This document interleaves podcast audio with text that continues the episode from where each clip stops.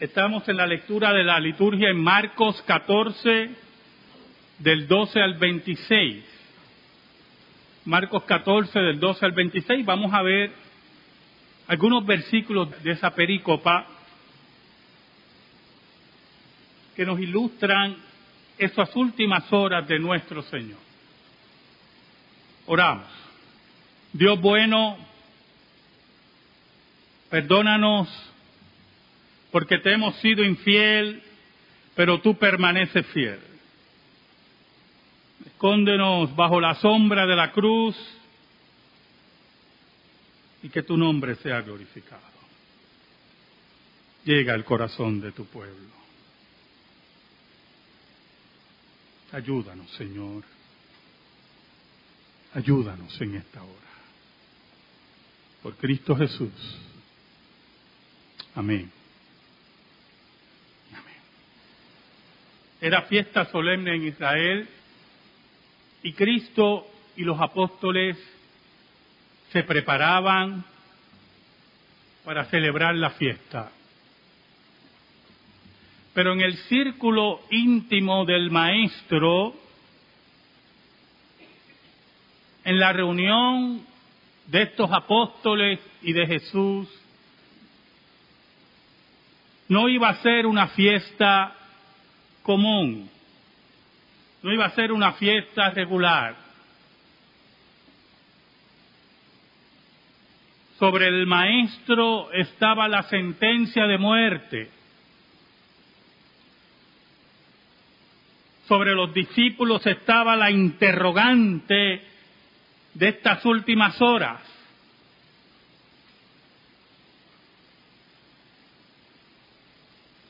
El maestro inmediatamente, como lo registra Marcos, en el momento que se sientan a la mesa para comer, para participar de la fiesta santa de Dios,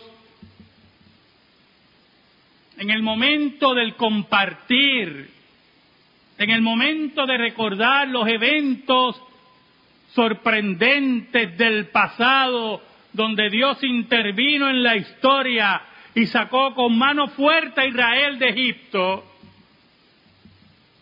Jesús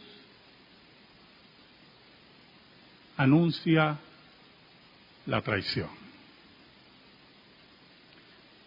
Versículo 18, empezando del 17, dice, y cuando llegó la noche, vino él con los doce, y cuando se sentaron a la mesa, mientras comían, dijo Jesús, de cierto os digo que uno de vosotros que come conmigo me va a entregar. Marcos, posiblemente recibiendo la información de Pedro, nos dice que en forma descarada en forma cobarde, ya realizada su traición, ya consumada su maldad, Judas en ningún momento se sonroja, en ningún momento se abochorna y acude a la fiesta a comer con el maestro. Qué profunda capacidad de maldad. Qué increíble y portentoso puede ser el pecado. Qué increíble y olvidadizo es el pecado.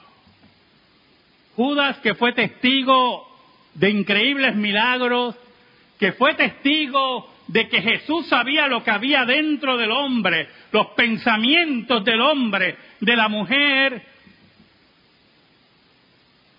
tiene el atrevimiento, tiene la desfachatez, de, después de vender a su maestro, ir a comer con él. Es una mentalidad mafiosa los mafiosos que comen con aquellos que ya ellos enviaron a asesinar. Jesús lo descubre. Jesús abre el evento histórico. Ahora el versículo 19 nos dice, entonces ellos comenzaron a entristecerse y a decirse uno por uno, seré yo y el otro seré yo. ¿Cómo conectamos la tristeza de los apóstoles? Era una tristeza colectiva. Posiblemente era una tristeza colectiva de que aunque caminaron juntos, hay uno de nosotros que ha roto el grupo. Hay uno de nosotros que no trabaja en equipo. Hay uno de nosotros que ha hecho vendetta con nuestros enemigos. Posiblemente esa es la tristeza de los apóstoles. Pero cuando se preguntan, ¿seré yo? ¿Seré yo? Posiblemente la tristeza sea muy interesante, que en algún momento hubo dudas en ellos sobre Jesús. En algún momento cuestionaron si estaban caminando con el Mesías. Y posiblemente recordaban esas dudas que tuvieron del Maestro. Dudas que algunas veces se registran en los evangelios que dice, Señor, Señor, esta palabra es dura, no ves que se va, se nos va la gente, se nos va el negocio. Y Jesús le decía, ¿se quieren ir ustedes también? Posiblemente la tristeza es esa, que se cuestionaban y decían, caramba, dudé del maestro, posiblemente seré yo el que lo vaya a entregar. ¿Sabe, hermanos? Escúchame esto. Siempre habrá dudas en nuestras vidas. Van a llegar momentos en nuestras vidas donde la prueba nos aplasta Va a llegar momentos en nuestras vidas que tendremos que enfrentar los dos caminos. El camino del bien y de la santidad o el camino de la desgracia y la ruina espiritual. Y llegará la duda y el cuestionamiento. Jesús conoce nuestras debilidades. Oiga, pero era más profundo, era más complicada, desdichada, corrompida la vida de este hombre. No es la duda que podamos tener en nuestro caminar. es el profundo odio al maestro, es el profundo amor al dinero, es la cobardía, es la traición. Por eso Jesús en el versículo 21 dice, a la verdad el Hijo del Hombre va según está escrito de él, mas hay de aquel hombre por quien el Hijo del Hombre es entregado. Bueno le fuera a ese hombre no haber nacido. Sentencia que sale de la boca de Dios. Señalamiento que sale de la boca del Dios encarnado.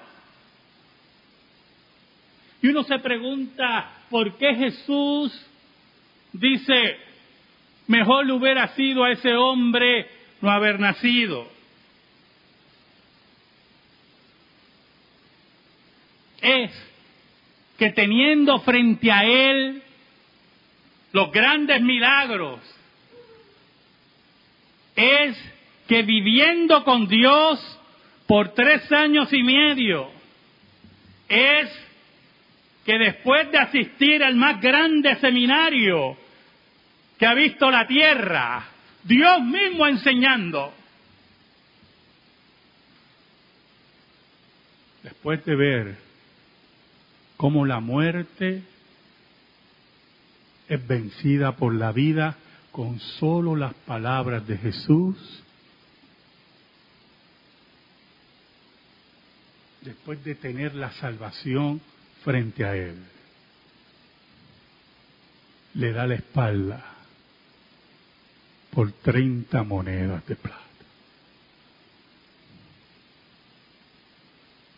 Es la profunda miseria del pecado. Era mejor que ese hombre no naciera. Es el epítome del ser humano sin excusa delante de Dios.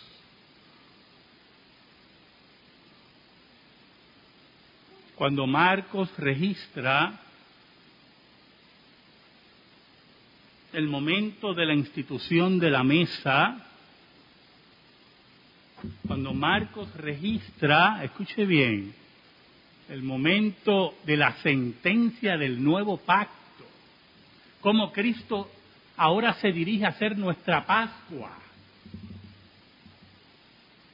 cómo Cristo se convierte en el Cordero inmolado. Los otros evangelios nos dicen que ya Judas no estaba entre ellos. Que ya Judas había huido.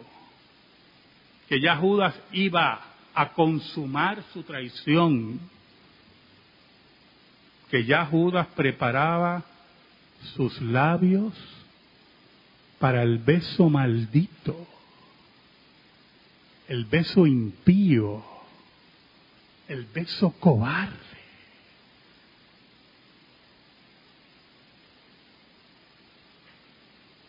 Pero Judas tenía que salir, porque cuando hablamos de la mesa, cuando hablamos de la señal del pacto, de la confirmación del pacto, no hay cabida para traidores. No hay cabida para cobardes.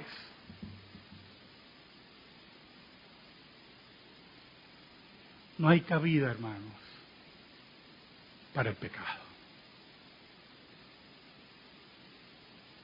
Allí Jesús, el Maestro, nuestro Rey, nuestro Salvador, nuestro Dios, instituye la mesa en el versículo 23 nos dice, y tomando la copa y habiendo dado gracias les dio y bebieron de ella todo. Aquellos que ya tenían derecho a beber de la copa. Aquellos que aunque iban a huir en el futuro, posteriormente se convertirían en los mártires y en los valientes del Evangelio. Que no tuvieron miedo ante la muerte, ante la hoguera, ante los leones, ante nada. Hombres transformados por Dios, con derecho legítimo, por la obra de la cruz, de venir a la mesa. Allí no estaba Judas. Allí no estaba la traición. Allí no estaba la cobardía. Allí no estaba la excusa y les dijo, esto es mi sangre del nuevo pacto, que por muchos es derramada. Martín Lutero, hablando de ese término los muchos, en el caso de la carta a los romanos, decía, observe, decía Lutero, observe que no dice todos, dice muchos. decía el doctor Lutero. Pero cuando Cristo nos habla del nuevo pacto, nos recuerda las palabras de Jeremías. He aquí que vienen días que haré nuevo pacto con la casa de Israel y Judá. No como el pacto que hice con ellos, el cual ellos desecharon, sino que pondré mi ley en sus corazones y nadie le dirá a nadie, ¿conoces a Jehová? Allí estaban los que conocían a Dios, Allí estaban los que tenían el derecho por Dios y los méritos de Cristo de venir a la mesa. Allí estaba Dios mismo dando la mesa.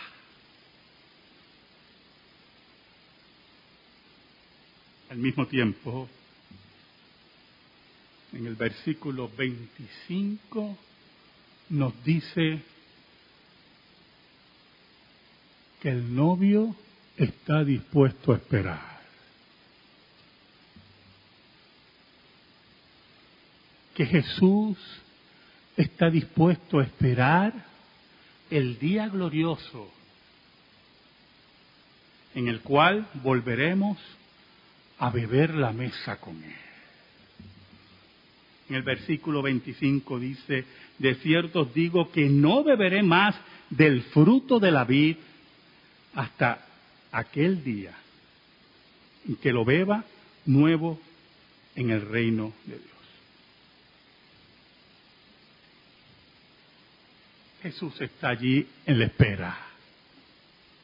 Se acerca el día que pondrá todos sus enemigos como estrado de sus pies. Se acerca el día en que el número de los que van a beber la mesa se va a multiplicar exponencialmente. Se acerca el día de la consumación del reino, hermanos, de la consumación del reino, donde estaremos en esa gran fiesta de las bodas del Cordero y beberemos nuevamente el fruto de la vid con nuestro Rey, nuestro Maestro. ¿Sabe, hermanos? Allí ya no habrán traidores. Allí ya no habrán cobardes. Allí no habrán más excusas. ¿Sabe? Siempre me llamó mucho la atención el versículo 26. Primero por una curiosidad. Mucha gente cree que Jesús no cantaba himnos. No porque no pudiera cantarlo, sino porque para ellos, malos lectores de las escrituras, no veían algún sitio que Jesús cantara himnos. Versículo 26 dice, cuando hubieron cantado el himno, salieron al monte de los olivos. ¿Sabe algo, hermano? El versículo 26 es un tipo de lo que va a ocurrir en el reino. Apocalipsis nos dice, y allí estarán reunidos con el Cordero y cantarán un cántico nuevo al Cordero. Solamente los valientes de Dios. Allí estaban los once apóstoles cantando con Jesús. Un día estaremos con millones de valientes y volveremos a cantar con Jesús. Amén. Gracias te damos, Señor. Y te pedimos, Señor, en el nombre de Cristo, que esta palabra eterna se grabe en nuestra vida y en nuestro corazón. Por Cristo Jesús. Amén. Amén. Estamos en silencio, hermano.